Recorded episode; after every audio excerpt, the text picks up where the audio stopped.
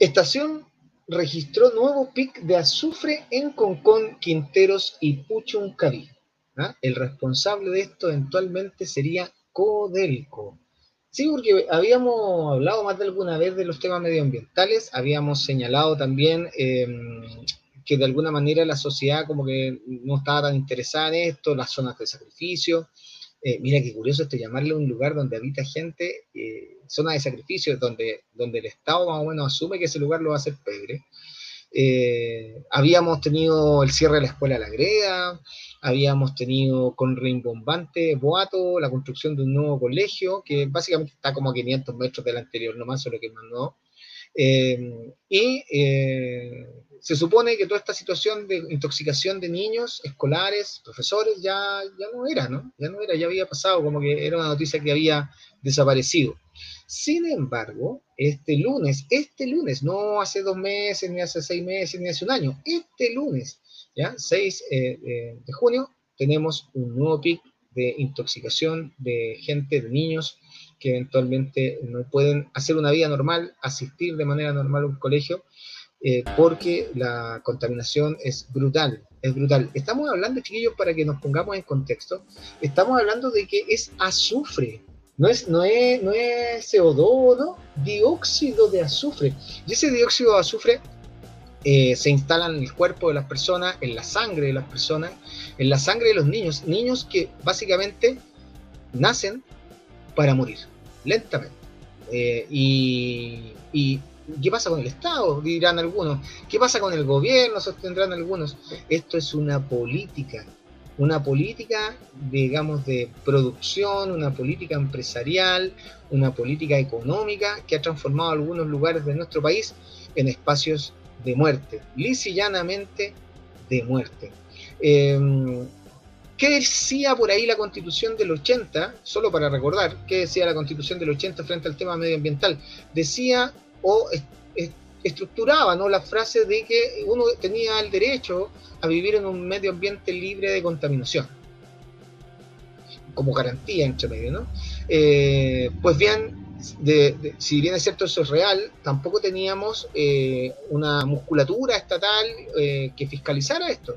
Prueba de ello son los lugares donde hay zonas de sacrificio, que no son pocos, ojo, algunos están mayormente detallados, declarados, y hay otros lugares que se están convirtiendo o en pos de ser eh, zonas de sacrificio. Eh, hablamos de Quintero Puchuncaví porque es el caso más como emblemático, pero se nos olvida hablar de, Coronel, ¿no? Se nos olvida hablar de Tocopilla, se nos olvida hablar eh, de la cuarta región, se nos olvida hablar de varios lugares, ¿cierto?, que están en, esas condiciones. Se nos olvida hablar de algo más cerquita aquí, ¿no? Por el bosque, Em, donde hay empresas también que tienen altos niveles de contaminación y población muy cercana. Eh, ¿Cuáles son los protocolos de estas empresas? ¿Realmente les preocupa lo que está sucediendo en términos medioambientales? ¿Realmente es un tema? ¿Realmente hay una preocupación detrás de eso? Pues no. Ahora, ¿por qué le sostenemos y le explicamos el tema de la Constitución del 80 y cómo se hace un poco la lesa frente a estos temas? Porque si bien es cierto, eh, es un tema que está ocurriendo hoy día, eh, la nueva constitución o el borrador de la nueva constitución que será votado el 4 de septiembre establece variada normativa con respecto al medio ambiente. Entonces, em, es otra perspectiva o es otra mirada de lo que debiese ser la preocupación medioambiental, las personas, la naturaleza. Otorga otros derechos, otorga otras posibilidades. Quizás puede llegar a engrosar esa musculatura que se necesita para que el Estado pueda fiscalizar de mejor manera y podamos tener estándares de vida que nos permitan eh, pensar en una sociedad mucho más ecológica o mucho más sustentable, ¿no? Palabra que está harto de moda. Em, hemos vuelto, hemos vuelto y vamos a estar aquí hasta el 4 de septiembre a lo menos para esa elección que es tan trascendental. Y vamos a estar revisando no solamente la contingencia de las noticias, sino que además vamos a estar revisando lo que es la constitución, lo que es el borrador de la constitución y lo que ya va a ser en definitiva cuando ésta se entregue. Por lo tanto, los dejamos invitados a esto que salgan de mi muro, pero hoy día es salgan de mi borrador. Síganos, coméntenos.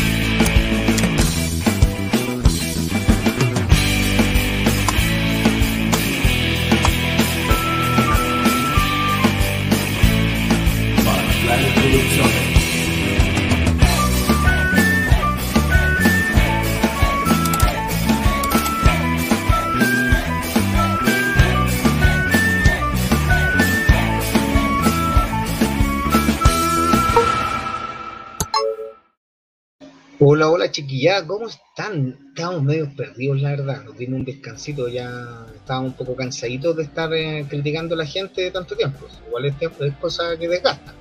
Eh, pero mientras ocurría ese descanso que nos dimos, nos dimos cuenta que pasaban y pasaban cosas y, que en realidad, y que en realidad, seamos honestos, ahora se va a poner más álgido esto, ¿no? Se va a poner más álgido. Así que eh, el plan, la idea es que podamos ir comentando algunas de las situaciones que han ido ocurriendo y siempre con el ojo ahí atento a lo que va pasando con la convención. Eh, porque de aquí al 4 de septiembre puede cambiar la historia de este país. Ahora, mm, desde ya decirles que estamos esperando sus comentarios y agradecemos a Karina, que nos comenta que en Andacoyo la minera ya tiene la escoba, y decir la cagada, pero no, es un poquito feo. La, mm, que la, minera, en este caso está a dos kilómetros de la ciudad, fíjate. Em, ese tipo de cosas eh, es mucho más usual y mucho más común de lo que uno se imagina. Eh, pero bueno, no estoy solo, nunca estoy solo. Eh, sino que estoy con esta, esta pandilla ¿ya? de mal hablados, de mal pensados. ¿ya? Parto primero a ¿ah? un saludo a la distancia a nuestro querido amigo Leonardo Aguilo. ¿Cómo estás, Aquí, oye, feliz, feliz de volver. feliz de volver.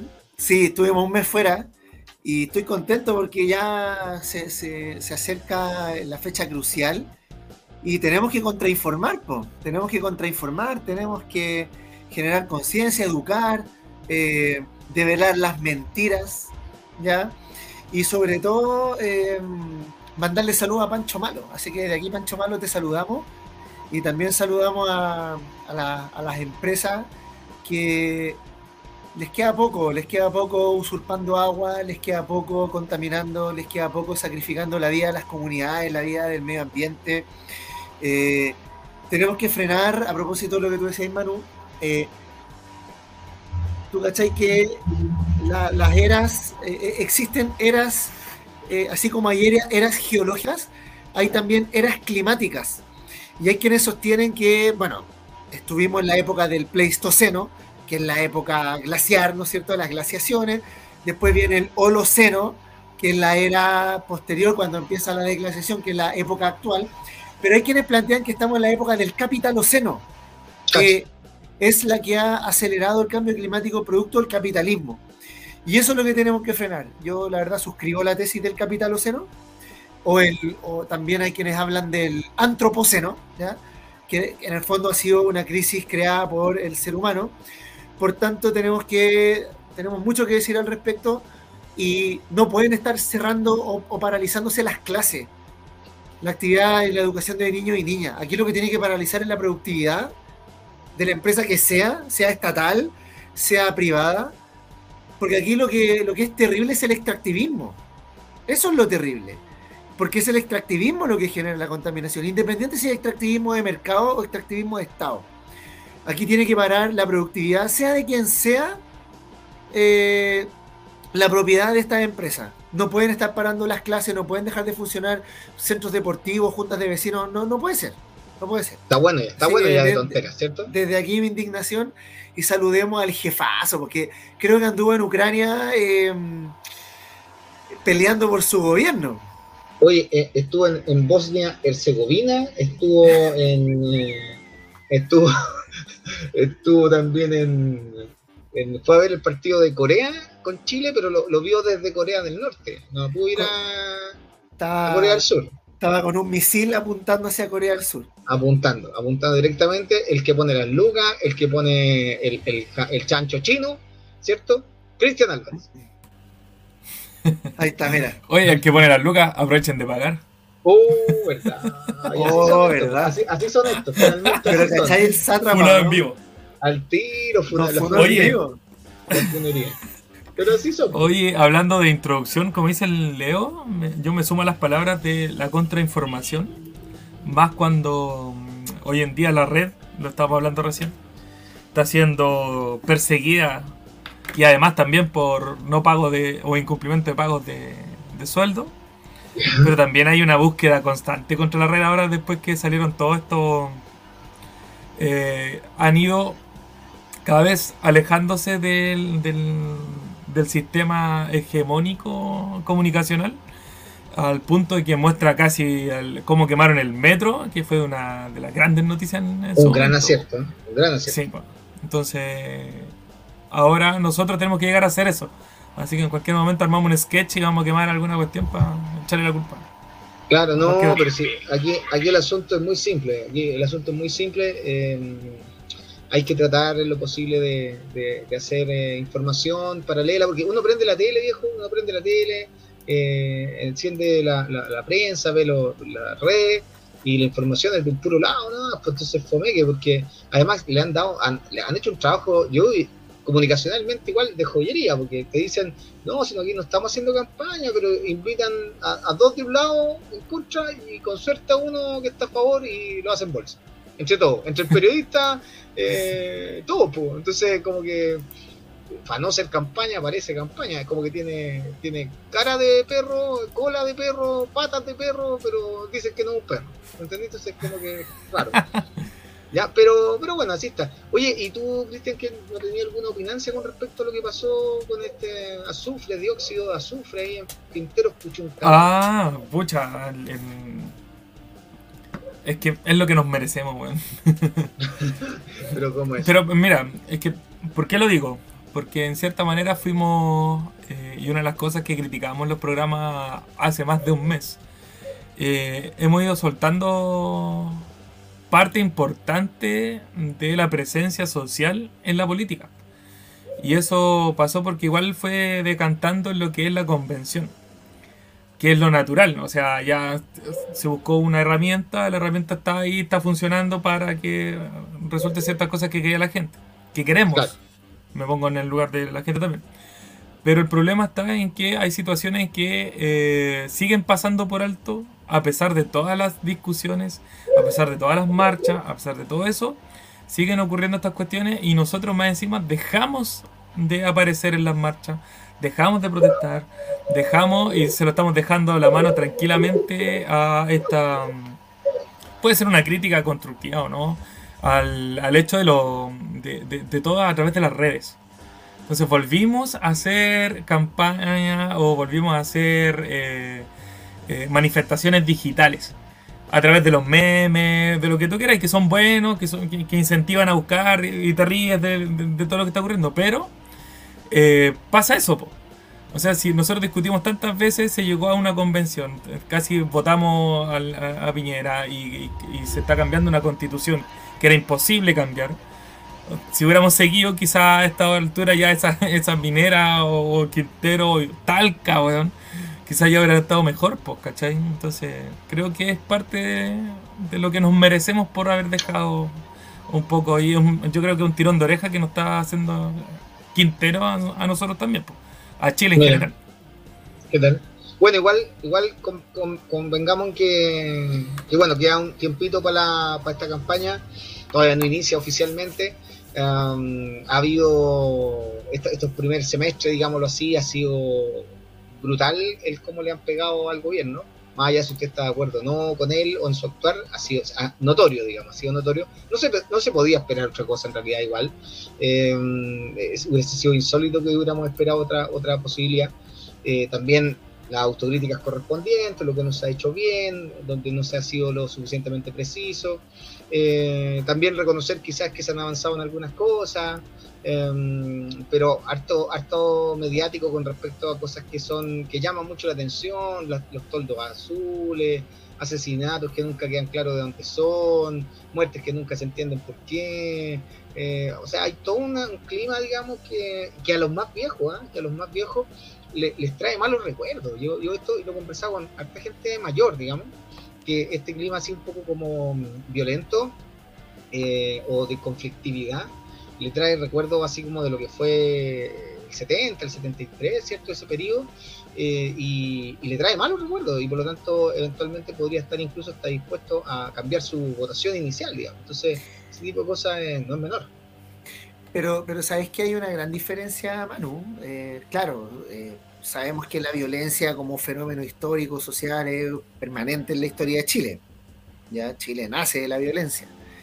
Sin embargo, hay que hacer una distinción con respecto a los años 70 y es como también tenemos que ir conversando con, las generaciones que son mayores que nosotros, a quienes respetamos mucho, eh, yo en lo particular respeto mucho, pero hay una gran diferencia y la diferencia sustancial con la violencia que vemos hoy día tiene que ver con la razón de fondo de la violencia. En esa época tenía que ver con eh, política.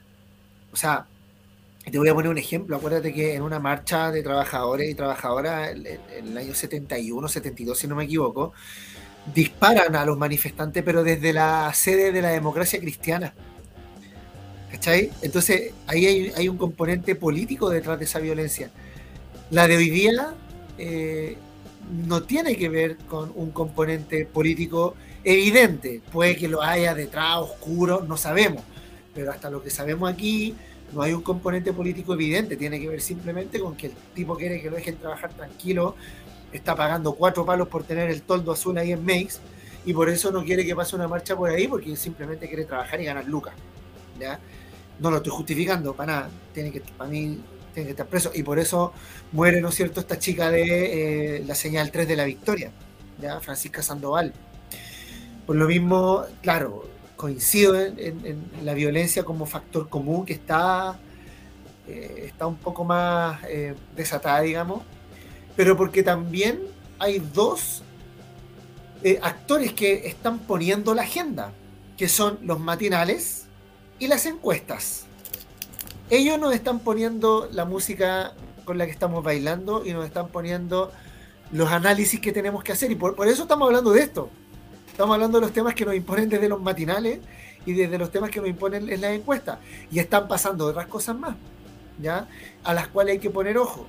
Sobre todo, creo yo, en el contexto en el que estamos, hay que empezar a develar los beneficios que trae la nueva constitución. Te puede gustar o no el proceso. Yo, ustedes saben que yo soy crítico del, de la convención, pero desde otro lado hago la crítica, pero hay que empezar a, educar de por qué la nueva constitución que se está fraguando en este momento es mejor que la que hay, y por otro lado ir develando las mentiras de la campaña del rechazo, que están desatados. ¿ya?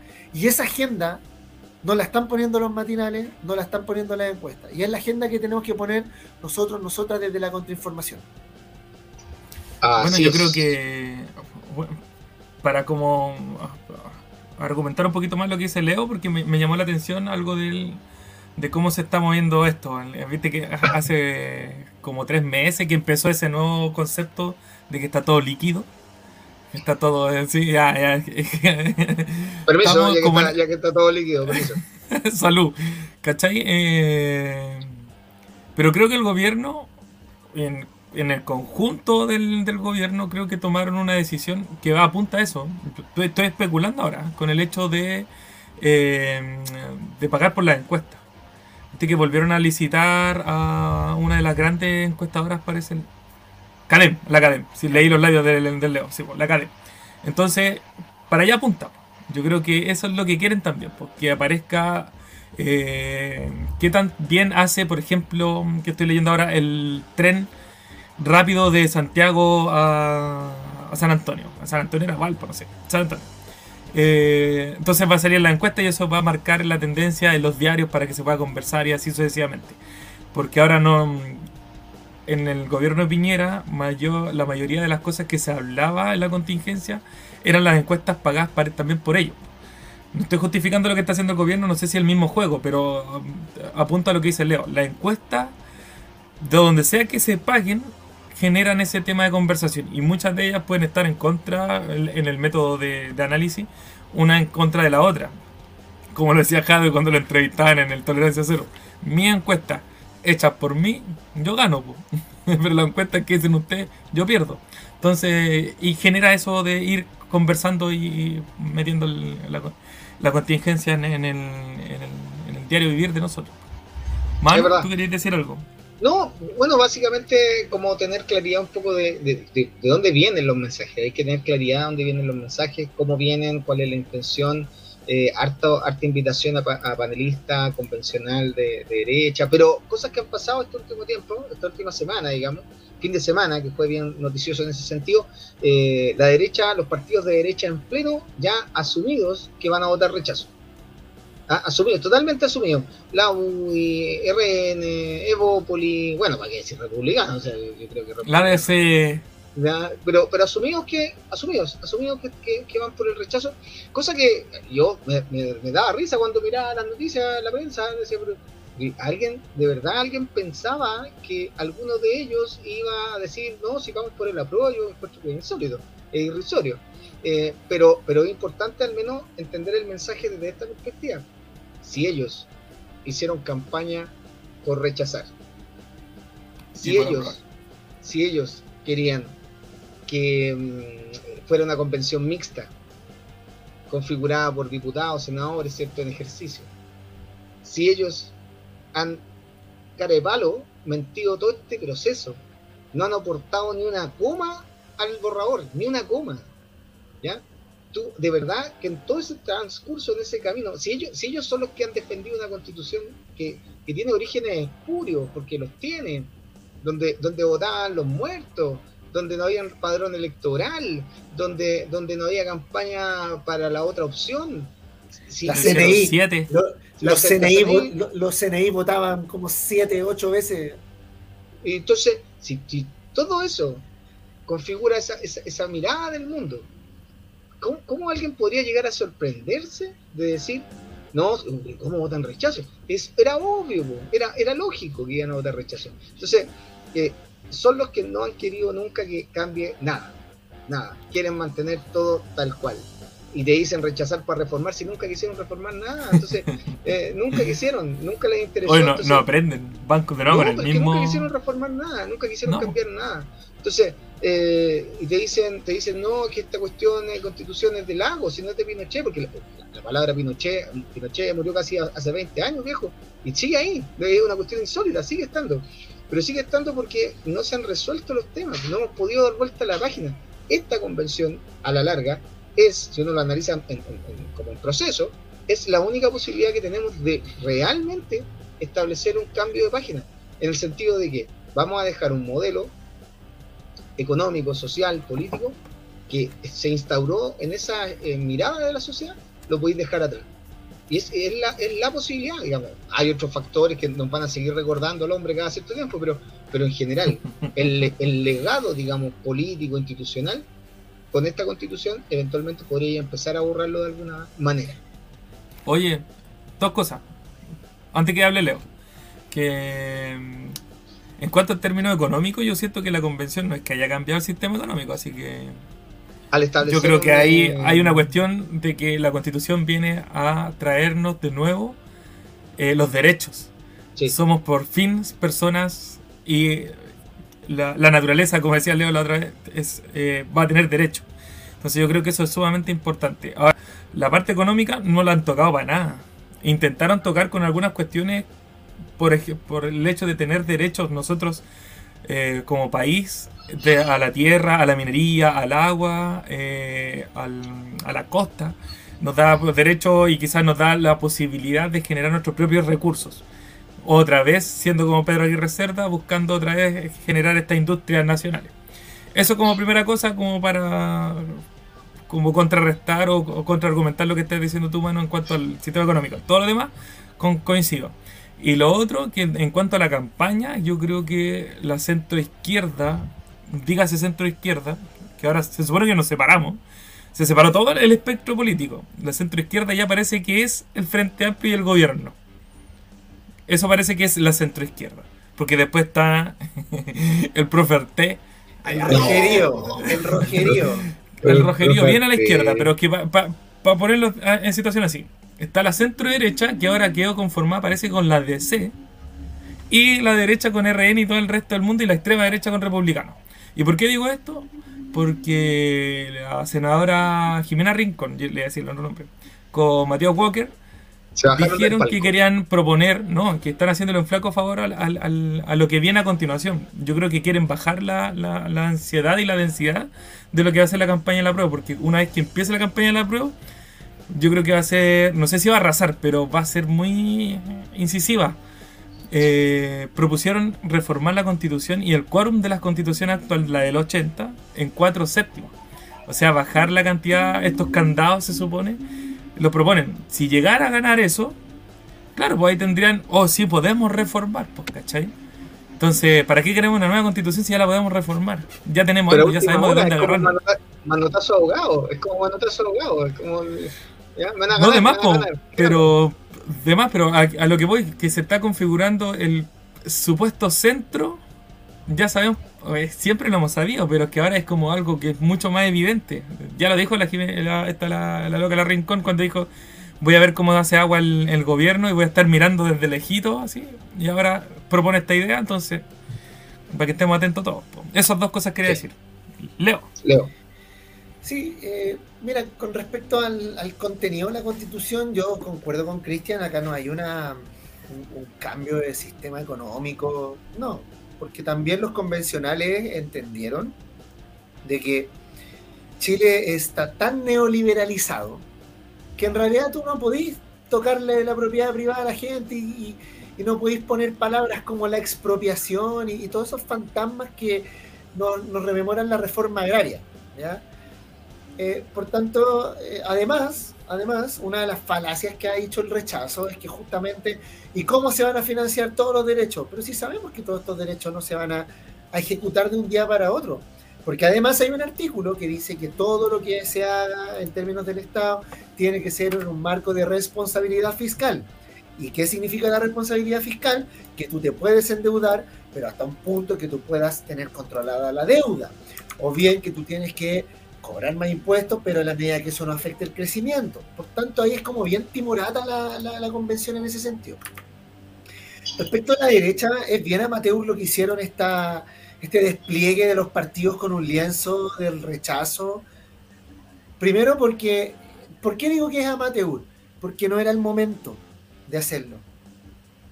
El momento era un mes antes, ahí, como cuando Meo, Proboste y, todas las, entre comillas, centro izquierda se alió con Boric como dos semanas después de la primera vuelta. Hay momentos para hacer estas cosas. La derecha está siendo muy poco inteligente.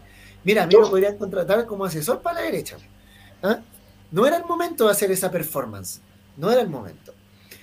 Eh, rechazar para reformar, bueno, concuerdo con Manu, se, opusieron al divorcio, se opusieron a que el agua fuera un bien nacional de uso público, ahora están oponiéndose a la eutanasia, en fin, se opusieron al aborto, se siguen oponiendo al aborto libre, pero además mienten, mienten y mienten. Ahora, a mí chiquillos no me extrañaría que el rechazo gane y, me quiero, quiero poner un poco de sentido de realidad en esto. Los procesos históricos de cambio profundo no son un día para otro, siempre tienen avances y retrocesos, pero al momento de retroceder nunca vuelve al punto inicial, siempre el cerco queda un poco más corrido. El ejemplo clásico de esto es la Revolución Francesa. Francia, desde el día que se toma la Bastilla, pasaron 70 años, Napoleón de por medio, restauraciones monárquicas de por medio, pasaron 70 años para que Francia recién tuviera un sistema republicano. ¿ya? Por lo tanto, piano, piano. Quizás si gana el rechazo, para la otra tenemos que ir, pero sin dudarlo, a la Asamblea Constituyente y no aceptarle a la derecha ninguno de sus mecanismos que nos van a proponer para reformar, que probablemente van a ser maquillaje al estilo Ricardo Lago 2005, donde hubo negociaciones, donde perfecto, te concedo los senadores designados, pero tú me concedes a mí que el Tribunal Constitucional tenga mayores atribuciones, que, era, que fueron las transacas de la época del año 2004-2005. Así lo va a plantear la derecha. Nosotros tenemos que ir más allá. Si gana el rechazo, vamos por la Asamblea Constituyente. ¿Ya? Y ese es el horizonte. Y ese horizonte tampoco hay que perderlo cuando, si es que gana la prueba. ¿Ya? Porque, reitero, y lo, y lo vengo señalando, y se rieron de mí cuando dije los derechos de la naturaleza, y ahora se van a volver a reír de mí. Pero no importa que se ría. Nos reímos de Si gane la prueba, igual tenemos que avanzar para que el mecanismo de cambio de la nueva constitución sea la Asamblea Constituyente y no el Parlamento. ¿Ya? Porque, o si no, eh, no vamos a estar hablando de una legitimidad democrática del proceso constitucional. ah, eh, pero es que en eso, al parecer, están pidiendo los constituyentes que se haga después de la nueva elección de la Cámara. Ya, lo que se está pidiendo, la norma transitoria que se está planteando, es que eh, la constitución empiece a regir el 2026. ¿Ya? Eh, Y en el intertanto, si tú le quieres hacer reforma a la constitución, son dos tercios. Es, decir, entre el 2022 y el 2026 necesitas dos tercios para cambiar la constitución si es que gana el apruebo. Desde el 2026 en adelante no está claro cuál es el mecanismo. Y debiese ser, a mi juicio, una asamblea constituyente. O al menos plantearse como opción. Al menos plantearse como opción. Yo veo, por ejemplo, una oportunidad donde está, se aprobó la iniciativa popular de ley que, por, qué no la ciudadanía no puede plantear, oye, queremos el cambio constitucional vía asamblea constituyente con muchas firmas, ok, dale. Pero no nos olvidemos que la sistematización de todos los cabildos que se hicieron, más de 1.200 cabildos que hubo, que, o sea, que se sistematizaron, porque hubo más de 1.200 cabildos autoconvocados post estallido de octubre del 2019, la demanda más sentida era, primero, asamblea constituyente, educación, sistema de pensiones. Eran las tres más votadas. O, de las tres que más se habló. Ahí no hubo votaciones. Claro. Sí, efectivamente. quiero hacer una pregunta, Leo, porque no estoy entendiendo. Quizá soy el único que no entiende. porque se supone que la Asamblea Constituyente es para crear eh, lo que sería la Constitución, las leyes, bla, bla, bla. Lo que tú estás diciendo es lo de la Asamblea Constituyente viene a hacer como una transición al nuevo Estado que propone la Constitución? Ah, dale, ya, ya. es como la, institución que va a estar ahí entre medio. La Asamblea Constituyente lo que hace es dar una nueva constitución. Hay países que lo hacen vía parlamento, vía comisiones de expertos. Chile inventó la convención, que no es una asamblea constituyente, porque la asamblea constituyente nos va a un representante eh, en el cual depositamos, ¿no es cierto?, la soberanía. La, diferencia es que en la Asamblea Constituyente hay colectividades representadas. Hay experiencia a nivel mundial y hay experiencia en Chile, que fue autoconvocada. La constituyente chica, que le presenta a Arturo Alessandri una propuesta de constitución. Y ahí tú tenías desde empresarios industriales hasta los anarcos de las sociedades de resistencia representados. Y, y el Mercurio en la época destacaba el orden en el cual se llevó a cabo el diálogo el Mercurio, cáchate. ¿En qué quedó esa.? No quiero, no quiero ser el que, el que tira abajo la cuestión, pero ¿en qué quedó? En qué quedó en nada, porque Arturo Alessandri vuelve, convoca una comisión de expertos y dicta la constitución del 25. Ya. nombró a Deo un par de nombró a un par de amigos ya. Amigos, ah, oye mira me, me, llegó este documento, pero redacta otro. Esto, ¿Por qué otro? ¿Eh? Y además cuenta, Cuenta la leyenda que además después llegó el texto y no le gustó, le hizo correcciones él. Cuenta la leyenda. Además. Hay un, ahí, claro. Historia secreta. No, pero sí, fuera de chiste, fuera de chiste. Y, es muy probable porque el nombre era abogado, así que no, no, no era tan. Sí, no, no. Poco sabido, pero, Para cerrar Oye, la pero idea, entonces. disculpa, para cerrar la idea, no abandonemos la Asamblea Constituyente como alternativa. ¿Gane el apruebo o gane el rechazo? No hay que abandonar la, la, constituyente, la asamblea. Oye, solo una, un, un, paneo, un paneo muy general, muy, muy general de, de, las cosas que en el fondo están presentes en esta nueva constitución. Ustedes me ayudan si es que se me olvida algo, ¿ya? Por ejemplo, tenemos derechos sexuales y reproductivos, cosa que no teníamos antes. ¿ya? Ustedes me van corrigiendo si es que me equivoqué en algún detalle. ¿ya? Derechos sexuales y reproductivos que en la constitución del 80 no había derecho a la vivienda digna, elemento que no estaba presente en la constitución eh, del, 80.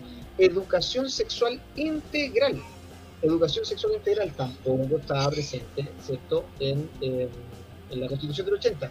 Para los, los que andan ahí tirando mentiras sobre la mesa, derecho a propiedad, garantizado, garantizado tanto en la del 80 como en esta, porque algunos están diciendo no, que le van a ir a quitar sus cuestiones, mentira.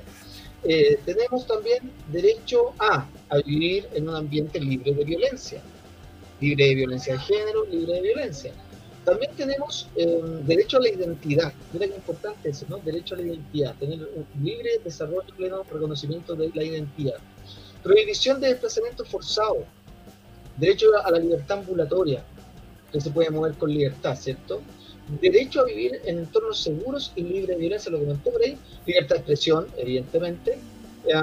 por ahí tenemos también ah, derecho a la educación. importante ese elemento, el derecho a la educación, que por cierto, y, no es menor, yo creo que en cualquier constitución eso es muy importante, eh, sostiene que el Estado tiene la obligación de establecer una educación integral, una educación con perspectiva de género, una educación con em, que, sea inclusiva, una, una, educación democrática, una educación donde no solamente se valoren los saberes disciplinares, sino que además se valoren otros contenidos, otros elementos culturales, ¿cierto? Donde esté presente, por ejemplo, la diversidad en, todo su, en todas sus expresiones. Y, importante, pues también lo han dicho por ahí, que va a haber libertad de enseñanza, cosa que algunos convencionales de derecha han negado, que, porque el Estado es el titular de este derecho y que tiene que ejercitarlo, ejercerlo, no habría libertad de enseñanza. La libertad de enseñanza está señalada en este texto. Lo que no está es lo que ocurría en el 80, que si bien es cierto, aseguraba el acceso a la educación, la constitución del 80 ponía como derecho principal la libertad de enseñanza. Acá se invierte un poco el ángulo. ¿Por qué? Porque lo principal es el derecho a la educación y en ese derecho a la educación está incluida la libertad de enseñanza. De la misma manera que está incluida la libertad de cátedra. Qué importante que eso, fíjate, tanto en el ambiente universitario como en el ambiente escolar. Libertad de cátedra de tal manera, siempre y cuando esté en límite digamos, de la ley, digamos, clase 1, Molotov, no, no, no es así. Entonces, estando dentro de eso, importante ese, ese ejercicio que muchos profesores a través de, la historia se han visto envueltos en situaciones bien desagradables. Por ejemplo, ese profesor que lo grabaron en una clase, ¿se acuerdan de eso que una vez lo comentamos? Y que había hablado del estallido, ese tipo lo pasó pésimo. Con este, con este texto constitucional el tipo podía hablar de ese tema y no pasa nada, ¿no? Em, y qué otra cosita había... Eh, ah, la educación en todos los tramos de la vida. La educación amplia, ¿no? En todos los tramos de la vida también considera. Entonces, todos esos elementos a ti te hablan de, un fortalecimiento, básicamente, del sector público, que va a estar eh, fiscalizando, que va a estar entregando recursos. No desaparecen los colegios particulares subvencionados, no desaparecen los colegios particulares pagados, sino que van a tener la posibilidad de desarrollar sus programas, sus ideas de colegio, siempre y cuando esto estén, evidentemente, eh, dependiendo de el Estado que va a ser quien dirija todo el sistema. Entonces, yo, sí, yo, disculpa Cristian, yo quiero mencionar una norma que está en la Constitución también, que es profundamente neoliberal, pero profundamente neoliberal, eh, que es, está establecido en el artículo 14, perdón, 251. Libertad de emprender y desarrollar actividad económica. ¿ya? Pero en el tercer inciso dice, las prácticas de colusión entre empresas y abusos de posición monopólica, así como las concentraciones empresariales que afecten el funcionamiento eficiente, justo y leal de los mercados, se entenderán como conductas contrarias al interés social. La ley establecerá las sanciones a los responsables. ¿Qué más neoliberal que eso?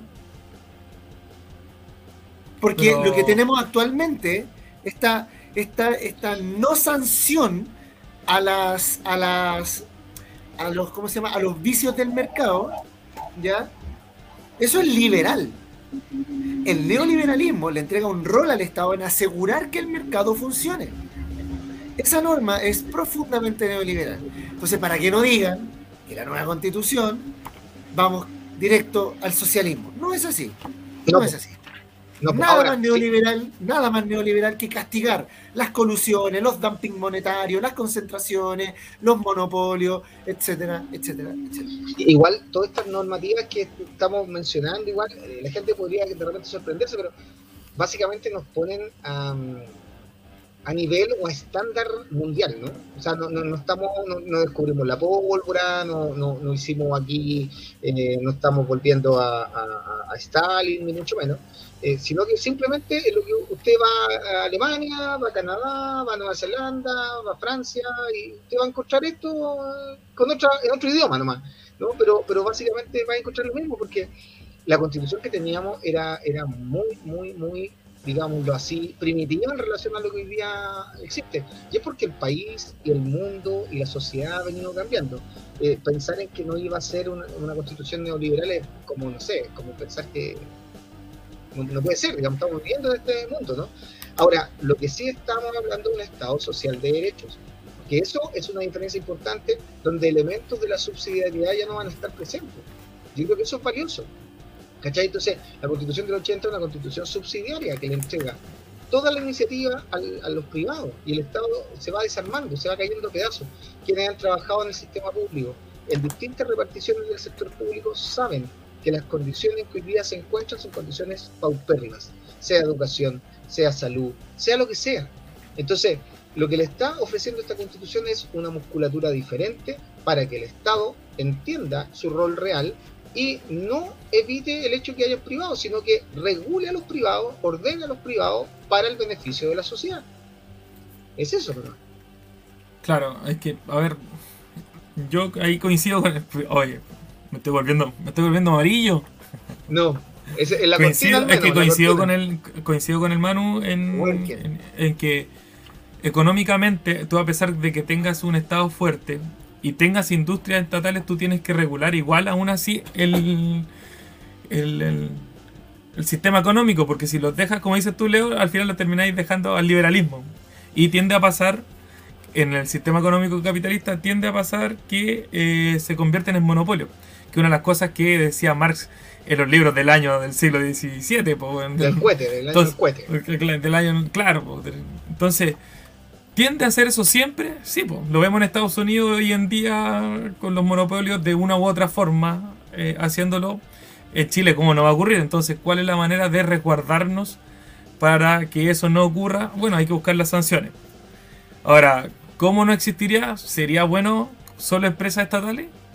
Yo creo que estamos en un nivel, y tú mismo lo dijiste al principio, estamos en un nivel donde Chile ya no, no concibe el hecho de que sea 100% estatal ni concibe que sea 100% liberal, tiene que haber una mixtura y eso se va, yo creo que se va a ir construyendo en el camino. Pero dejarlo establecido, el hecho de que tenga que haber una sanción de por medio, que ojalá me hubiera gustado que la ley, aquí hubiera estado escrita la ley de inmediato, que es lo que significa ya cortarle la cabeza al buen del dueño de la empresa, puta, sería bacán, pues, ¿cachai? Eh, pero por lo menos hay algo escrito. En cambio, en la otra, no sé si estaba como. Bueno, yo me imagino que sí, porque es parte del neoliberalismo, pero bueno. No. Pero quería destacar otra cosa. No, no, disculpa, no. la norma que yo leí no está bajo ninguna forma. Ya. Ya, no, no está. Ya, pues entonces. Es algo. Hay algo. Pesca, pero hay algo. Quizás después en un futuro esa ley viene a amarrar y a estructurar de mejor forma y hacerlo un poquito allá de un un candado más fuerte para que no haya tanta colusión, o no haya colusión, ojalá. Y pero yo también en, la senda de lo que está diciendo el Manu de los artículos, yo quiero destacar un artículo que lo hablamos con el Leo la otra vez, que era el artículo 274, dice, pero artículo 9, participación de los trabajadores y trabajadoras. Los trabajadores y trabajadoras a través de las organizaciones sindicales tienen derecho a, la a participar en las decisiones de la empresa. La ley regulará los mecanismos de por medio de los cuales ejercerá este derecho. Primera vez que, eh, bueno, costó, cuesta un mundo que los sindicatos se armen en un... En un mundo, en, el mundo. En el mundo, acá en Chile, en este mundo chileno. Eh, y aquí lo está dando por sentado y va más allá. O sea, tiene que participar casi en las decisiones de... No sale como, no sale que, como que vayan a ser parte del directorio o le van a dar una... Ya sabéis que preocúpate de los recursos humanos del, de la wea, no sé, pues, ¿cachai? No, no, no dice nada pero por lo menos está ahí algo escrito. Y creo quería destacarlo como parte de lo que está diciendo el, el Manu. Oye, no sé si van a, vamos a hablar de la convención porque tengo, otra historia. Está bien, pero déjame amarrar este, este, este, dato que me parece importante porque se habla mucho de esto. Yo insisto, para mí es importante mencionar cosas o desmitificar cosas que en la tele se dicen, porque la tele tiene un impacto muy alto. Y yo confío que la gente, los dos ciudadanos, uno o ninguno que nos esté viendo, cuando lo escuche por ahí en el Spotify, lo comparta y se lo entregue. Ojalá lo mande los grupos de los, compañeros del colegio, donde ahí se agarra todo el mundo de las mechas. Ya, ahí tiren el, Spotify para que nos escuchen y nos insulten, me da lo mismo, pero que lo escuchen. Eh, dice acá la constitución del 80, eh, personas condenadas por delitos de cohecho o agresiones sexuales pueden ser autoridades, pueden ser autoridades. Personas que estén condenadas por cohecho eh, o agresiones sexuales podrían eventualmente transformarse en autoridad. La Constitución, en el borrador, señala, no pueden optar a cargos públicos personas condenadas por delitos sexuales, violencia intrafamiliar, corrupción o fraude al fisco. Es importante por una cuestión de probidad, es importante por una cuestión básicamente de, de que la gente que está a cargo del, servicio público tiene que estar con las manos limpias. Y, hay una cuestión que por ahí le escuchaba a Bernardo Fonten. Que Aquí es cuando enfocan a Moreira. Claro, eh, eh, Bernardo Fonten decía, oye, van a poder ser autoridades, alcalde, eh, el narcotraficante. Decía, mira la cuestión, mira, míralo. Esto no, no, alcanzan a ser ni irrisorio. Esto es como ya, como, como enfermizo, ¿no? el, alcalde va a ser narcotraficante, y no me refiero a San Ramón ni nada, ¿no? Sino que va a ser narcotraficante, ¿cierto? Loco, nadie está, nadie está, claro, sin rodillas, sin rodillas. Nadie, nadie, está diciendo, nadie está diciendo en este borrador que un tipo que esté condenado, que sea un delincuente, pueda eventualmente ser titular de algún cargo público. Nadie está diciendo de elección popular, nadie está diciendo eso. Lo que se está diciendo es que una persona que está privada de libertad, mira el tema, una persona que está privada de libertad sigue siendo ciudadano. Puede votar. Ah, y puede votar. ¿Y por qué no? La pregunta es, ¿y por qué no? ¿Por qué no podría hacerlo? Si un ciudadano le afecta, tiene familia, etcétera. Porque el tipo está separado de la sociedad, pero si sigue siendo un ciudadano. Entonces, toman ese dato y te dicen públicamente para el medio, te dicen, oye, no, y entonces este tipo que es delincuente va a poder ser alcalde. No, viejo, porque si, si es delincuente no puede optar un cargo público y eso está en la ley. Hoy día está en la ley, no Código Penal. Está en el Código Penal. Entonces, ¿cómo, ¿cómo tergiversan la realidad? ¿Cómo, cómo eh, deforman la realidad? ¿Cómo, ¿Cómo hacen que la persona que quizás no tomó el texto, no lo leyó, está en todos lados, en todo caso, podemos dejar el link, lo que sea, pero, pero en el fondo que no se quiere informar se queda con lo que le, lo que le llega. Y nadie cuestiona una mentira. Manu, sin eufemismo, mienten. No, descaradamente. Mienten. Descaradamente, descaradamente. O sea, una cuestión que ya que es patológica, es patológica. Entonces, ¿qué nivel del diálogo, de la discusión es cuando el que está al frente literalmente decide abiertamente y ante todas las cámaras mentir? ¿Qué, tipo de discusión puedes tener si el tipo adelante está, está mintiendo? Pero lo que es. Bueno, una vez la. Entrevistaron a la Carol Cariola con esta mina, la otra, la de RN, ¿cómo se llama esta? La peluche.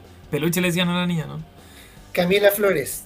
Ya, pues cuando ella estaba discutiendo, y también, pues, Camila Flores, dale con inventar cuestiones en el mismo programa, había una cuestión de debate, no sé si se acuerdan que era un programa como el Tolerancia Cero, pero al final discutían ellas, ellos, los que se ponían cara a cara, y la gente votaba, ¿a quién le creían? Entonces discutieron ellas dos y era como todo el rato mentira y la otra tratando de sacar la mentira, mentira, mentira. Y ganó la Camila Flores. Y la loca, la Carol Carela decía así, o si mal recuerdo era la Carol Carela, pero decía así como, pero ¿cómo, ¿cómo puedo ganarle con argumentos a la mentira constante y más encima visceral? Porque no hay un argumento tal detrás, no hay, no hay algo físico, no hay un estudio, no hay nada. Es como lo que ella piensa y la gente se toma de ese sentimiento y lo hace parte de ella. Y con eso ganó. Entonces hoy en día el rechazo va a buscar eso mismo también.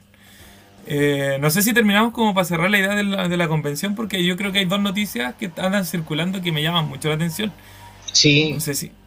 Ya, una de las noticias, no sé si. Mira, la de. La de Zipper. La venta de armas de, los, de la Fuerza Armada, de los pusieron aquí los precios que tenían. Debe, ser mentira. Deben ser otros terroristas, otros. Ya, pero es que lo quiero linkear con otra cuestión que apareció en Twitter hace cuatro horas. El rojerío que quiere manchar la reserva moral de la nación. Quiere manchar. Oye, ¿qué, arma te gustaría tener, man? A mí me gustaría tener. ¿Una UCI? no, me gustaría. Que la UCI es como, como, como tener una UDI, entonces no, no me gusta. Eh, a ver, podría ser una. Una M16. Una M16. ¿Un SIG? No, un 9 milímetros. Quiero un 9 milímetros. ¿Ahí? ¿A, cuánto, tiene el 9 milímetros acá? Es que la lista de precios. Yo quiero un Hawker Hunter. Una 9 milímetros. Hay una 9 milímetros, ¿no? No, yo tengo, yo tengo el botón de Kim Jong-un. Tengo el. No, pero mira, cacha. Un, un SIG, un fusil SIG, un millón doscientos. Pero, pero eso es para casa deportiva, todo el mundo sabe. Claro, este modelo de fusil del mercado. Ah, y lo tenían de forma en el mercado formal 450 y pero para poder optar a esas cuestiones necesitáis documentos. Ya un palo dos. La UCI, eh, un millón seis. Eh, claro, y podían llegar hasta 2 millones dos. Cacha, los locos como el, precio, cuando los compraban costaba menos de 500 lucas cada una de las armas, ellos los vendían al doble o al triple. ¿Y por qué pongo esto ahora? Eh, o sea, está saliendo la noticia, pero ¿por qué me llamó la atención? Porque hay otra noticia que anda circulando. A ver si la puedo mostrar. A ver. Eh, pestaña. Sí, se piensa. ¿Cómo se llama el que vende los remedios? ¿Cómo se llama el que vende los remedios en el estado? ¿Cómo se llama esa? Ese Doctor Simi. No, Espérame. No sé si viste este video, ¿lo vieron este video? Vi el titular nomás, no, no vi el video, a ver, tíralo. Dale play nomás. Agranda la pantalla. De, de corrupción y corrupción existentes en Carabineros y en las Fuerzas Armadas, en este caso en la Marina. Eh, en el caso mío en especial, eh, la dilatación de los tribunales y la fiscalía, eh, la corrupción existente en empresas de seguridad, en la macrozona, que es lo que llevan en este momento, están provocando los montajes, oh. ¿ah?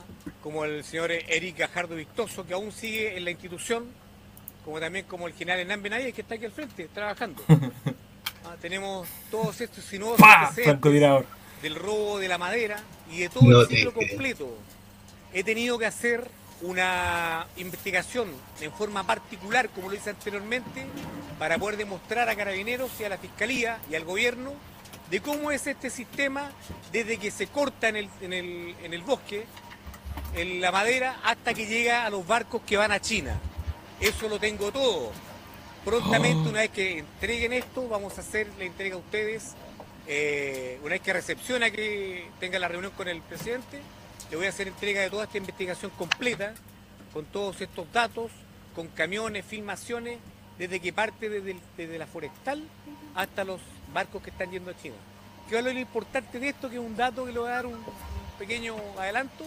Una pildorita. Personal de carabineros involucrado, tanto activo como en retiro. ¿ah? Y hay personal, la gran mayoría de los que están en retiro son personal que estuvieron involucrados en la operación Huracán.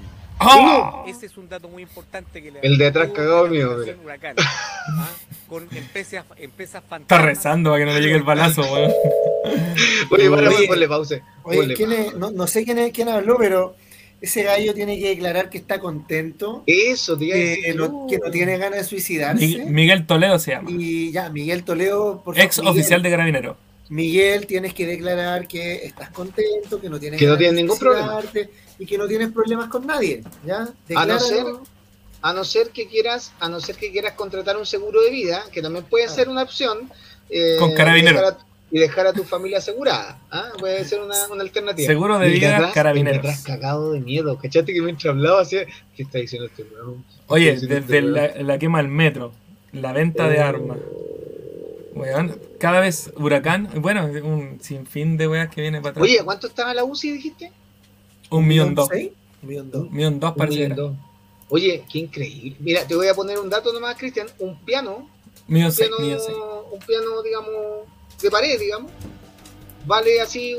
Vertical. oferta ahora, vertical, perdón, lo, poco técnico.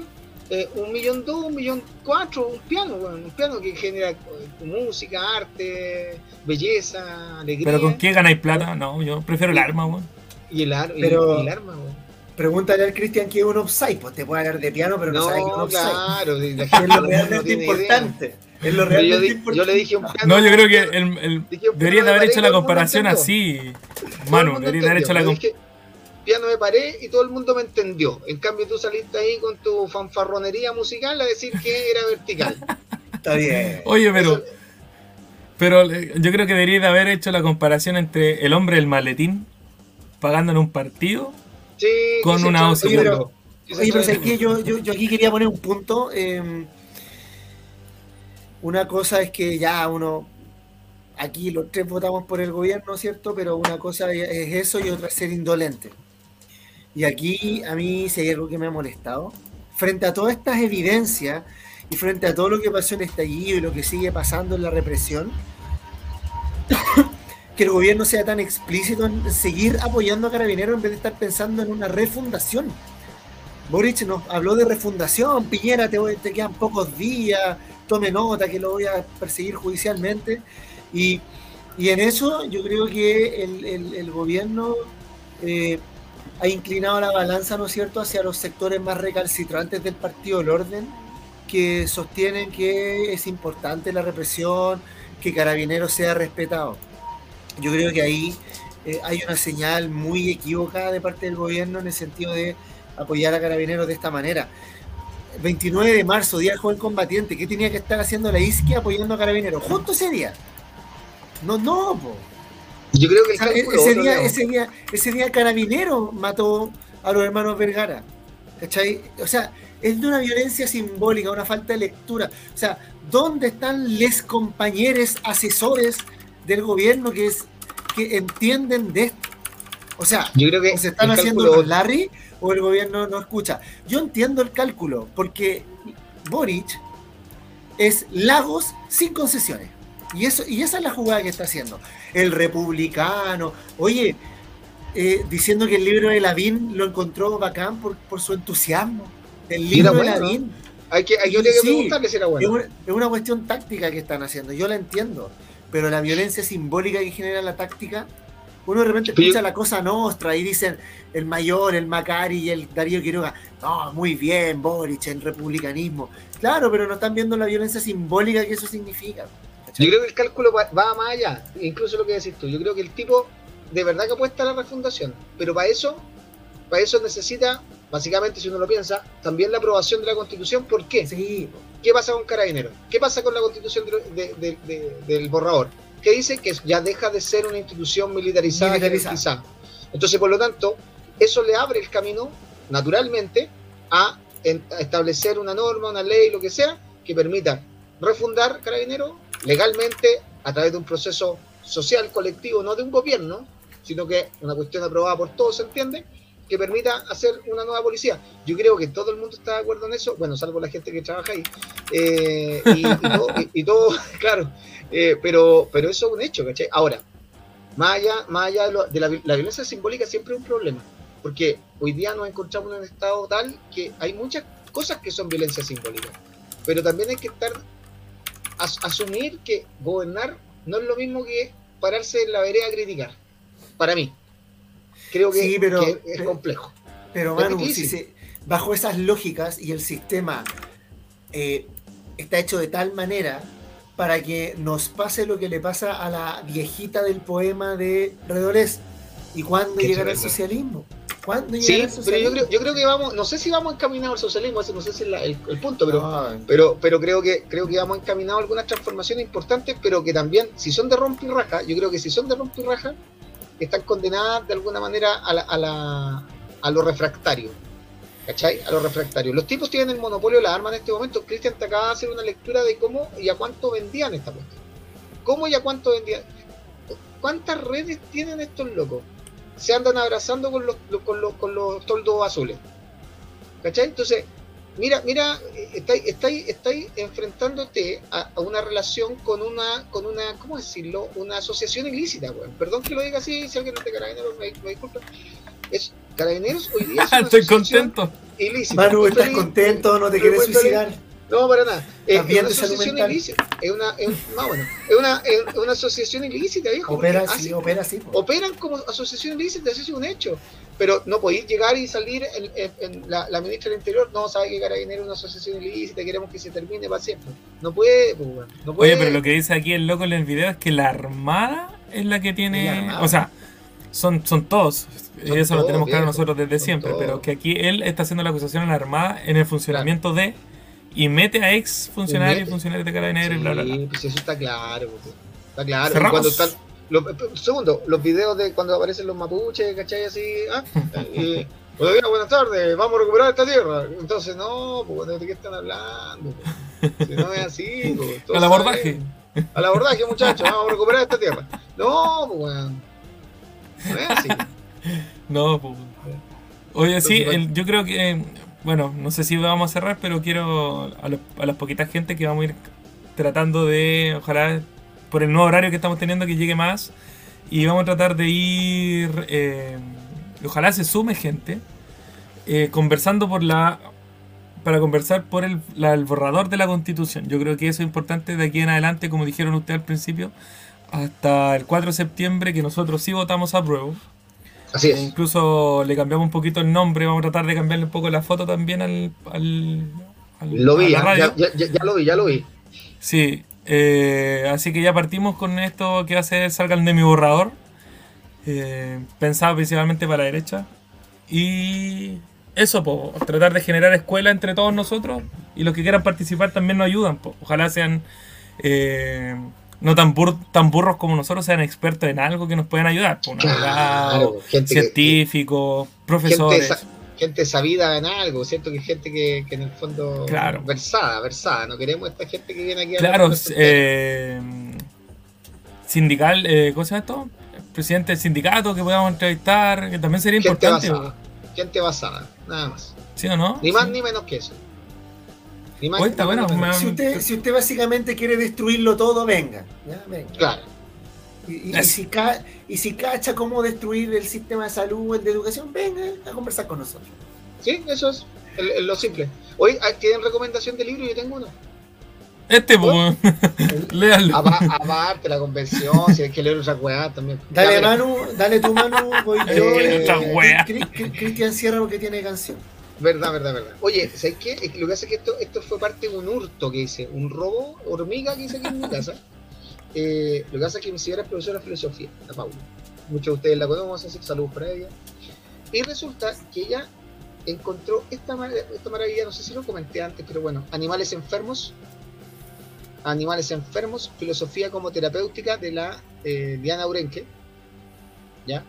Y uno de estos días la vi que estaba tan animosa leyendo y dije, voy a, a ver, voy a pescar esta cuestión a ver qué tal es. Te pusiste celoso jugando el libro. No, y no, debo decir, debo decir que es extraordinario. debo decir que es extraordinario. Primero, porque parte de la premisa de que todos nosotros somos, por definición, animales enfermos somos eh, una, una, una, especie que está incompleta, una especie que, que, ha tenido que desarrollar otras habilidades para poder sobrevivir. Y, empieza a vincular esa como necesidad, ¿cierto? A, a, las patologías, empieza a vincularla a la vida moderna, de cómo en el fondo vamos, vamos desarrollando. Por ejemplo, cuestiona las dietas, mira, cuestiona las dietas, cuestiona eh, eh, esto de estar ejercitándose para estar esbelto y saludable como que si el envejecer fuera un delito, fuera un pecado, ¿no? Como si el, enfermarse fuera parte de algo irregular. Entonces, va, va, va, metiendo filosofía de una manera que uno que no es muy eh, versado en aquello, eh, le llama la atención, es interesante, es fácil de leer también, es muy ameno la lectura y, está, yo digo más o menos un tercio más o menos del libro, está bien entretenido. Así que ahí lo dejo de la Diana Urenque, eh, Animales Enfermos, eh, es de la Fondo Cultura Económico, cambiamos, cambiamos oficial. Y sí, pues siempre el LOM. Entonces, eh, Fondo Cultura Económico, más que recomendado.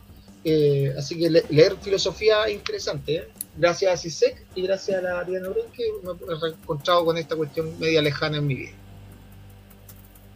Leo. Ya, yo estoy en varias bolas. estoy como en dos líneas.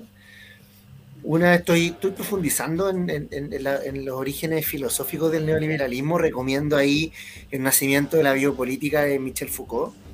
Recomiendo, lo, recomendé acá también, el neoliberalismo como teología política del filósofo José Luis Villacaña, español. Eh, pero mi recomendación de hoy sí es de LOM. Amigos de LOM, una colita que sea, puta que le, eh, hemos hecho propaganda. Pues y se llama La tiranía del mercado, el auge del neoliberalismo en Chile, de Renato Cristi. Renato Cristi es filósofo, doctor en filosofía también, eh, de la Chile. Y acá básicamente plantea que eh, analiza cómo el neoliberalismo se instala en este otro librito, en la Constitución Política de la República. Y dice que eh, esta constitución tiene tres corrientes filosóficas que se se plasman acá. Una es el neoliberalismo de Chicago, porque no es lo mismo que el neoliberalismo alemán, que se llama los ordoliberales. Eso es uno, que promueve la libertad del mercado, pero con un Estado poderoso, con una política económica eh, poderosa para poder em, asegurar que el mercado funcione libremente. Y tú para eso necesitas un Estado fuerte, a diferencia del liberalismo, que dice, no, el Estado tiene que básicamente desaparecer. La segunda corriente filosófica plasmada en esta constitución y que explica acá Renato Cristi es lo que se denomina el carlismo español. El carlismo es una tendencia conservadora anti-reformas borbónicas. ¿ya? Mm. Las reformas borbónicas lo que hacían era un poco eh, que el Estado se descentralizara. ¿ya? Lo que ellos planteaban era no, un Estado fuerte centralizado. Y la tercera corriente filosófica, y desde donde nace el principio de subsidiariedad, es la doctrina social de la Iglesia. Guzmán es profundamente católico, ¿ya? Por tanto, él decía este neoliberalismo extremo que proponía el librito El ladrillo, ¿ya? Hay que darle un sentido también cristiano. Por eso esta constitución tiene principio de subsidiariedad mediante la doctrina social de la Iglesia. Eh, un Estado fuerte, poco democrático, carlismo español. Y por último, el neoliberalismo plasmado, por ejemplo, en la defensa férrea que hace la propiedad privada, que vendría a ser el neoliberalismo de Chicago, y obviamente que los derechos aquí quedan a merced del mercado. Todo eso explica Renato Cristi en La tiranía del mercado, el auge del neoliberalismo en Chile, que lo terminó de escribir el año 2020, recomendadísimo para que entiendan las bases filosóficas del neoliberalismo. Oye, qué cuático, la construcción filosófica de, las corrientes, ¿ah? eh, finalmente un engendro. Lo que pasa es que. Claro que. Pero él dice que Man es un engendro. Lo que pasa es que, claro, porque el librito El Ladrillo, que es el programa económico de Alessandri en el año 69-70 en la campaña, 70 más específicamente, es netamente neoliberalismo de Chicago. ¿Ya? Pero Jaime Guzmán tampoco creía en eso a ciegas, porque creía que tenía que ir acompañado de un Estado fuerte, poco democrático, pero que asegurara las condiciones para el mercado. Y ahí se mete en Hegel, ¿no es cierto? Que, porque Hegel es contrario al contractualismo, que el contractualismo, bueno, ya no me voy a ir a la pero el contractualismo es básicamente que la sociedad y los individuos tenemos que actuar libremente en base a contratos y que nadie se tiene que meter. Hegel dice no, porque ahí tiene que haber una ética que opere para que regule esos contratos. ¿Quién plantea esa ética? La ley, el Estado. ¿ya? Bueno, bueno es, bacán ese libro, es, bacán, muy, muy bueno ese libro. Hoy yo no tengo nada que recomendar. No, pero creo es que, es que ese libro también pero si leo, pero el borrador, se ¿Recomendaste el borrador? Sí, pero no quiero, quiero, quiero, no sé si recomendar, pero quiero hacer un llama, un llamamiento que se llama ahora, ¿cachado? Que han cambiado las palabras durante los años. Sí. Nublado, ahora no, no es nublado, es nuboso. Nuboso, sí. Sí, hago un llamado, un llamamiento. Ya, pero la cuestión es que. Compañeros. funao. Chaval, tiro, funao. Primer programa, funao. eh, hay que formen. Eh, ¿Cómo se llaman estos? Se me olvidó. Comandos. comandos. Que formen comandos barriales, eh, digitales. Para vender armas, para vender armas. Sí, porque salen un palo 6, te los compré a 4 gambas, nada, sí. vendí una UCI y te compré 3 toldos y los, los ponía. te compré un camión y a cortar madera. En, en May. Sí, weón. Toda una pyme en la weón. Y vendí madera en, la, en May. Ya, pues la cuestión es que, que hagan. Eh, esto se me olvidó el nombre de la cuestión. De los comandos. Comandos barriales, digitales eh, para la prueba. Yo todavía no empieza la campaña como tal, pero creo que es bueno que vayamos haciendo y contrarrestando la campaña digital pagada por la derecha. Ya han gastado millones y millones en campañas digitales, creaciones de memes, eh, en los bots, en descontextualizar videos. Eh, entonces, creo que ya estamos a tiempo. Estamos a cuatro meses. Julio, eh, julio, agosto, septiembre, tres meses. Dos, tres, meses, y algo. Así es. Entonces, yo creo que estamos a tiempo de empezar a hacer la, la contracampaña y es bueno y quizás nosotros como radio igual vayamos publicando los spots, que la otra vez también los publicamos en la radio cada vez que nos aparecía, nosotros los mostrábamos acá, así que apenas nos lleguen vamos a tratar de ir teniéndolo aquí en, en la radio y comentar los spots porque también nosotros los comentamos como parte de la campaña, qué tan buenos eran para la sensación de la gente, qué tan políticamente eran buenos o no, y eso lo vamos a ir analizando.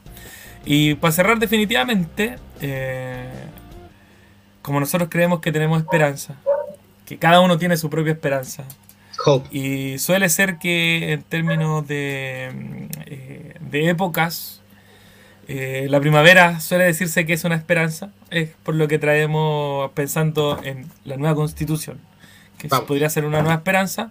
Eh, una canción de Yapu que se llama Tu propia esperanza. Así que con eso nos despedimos.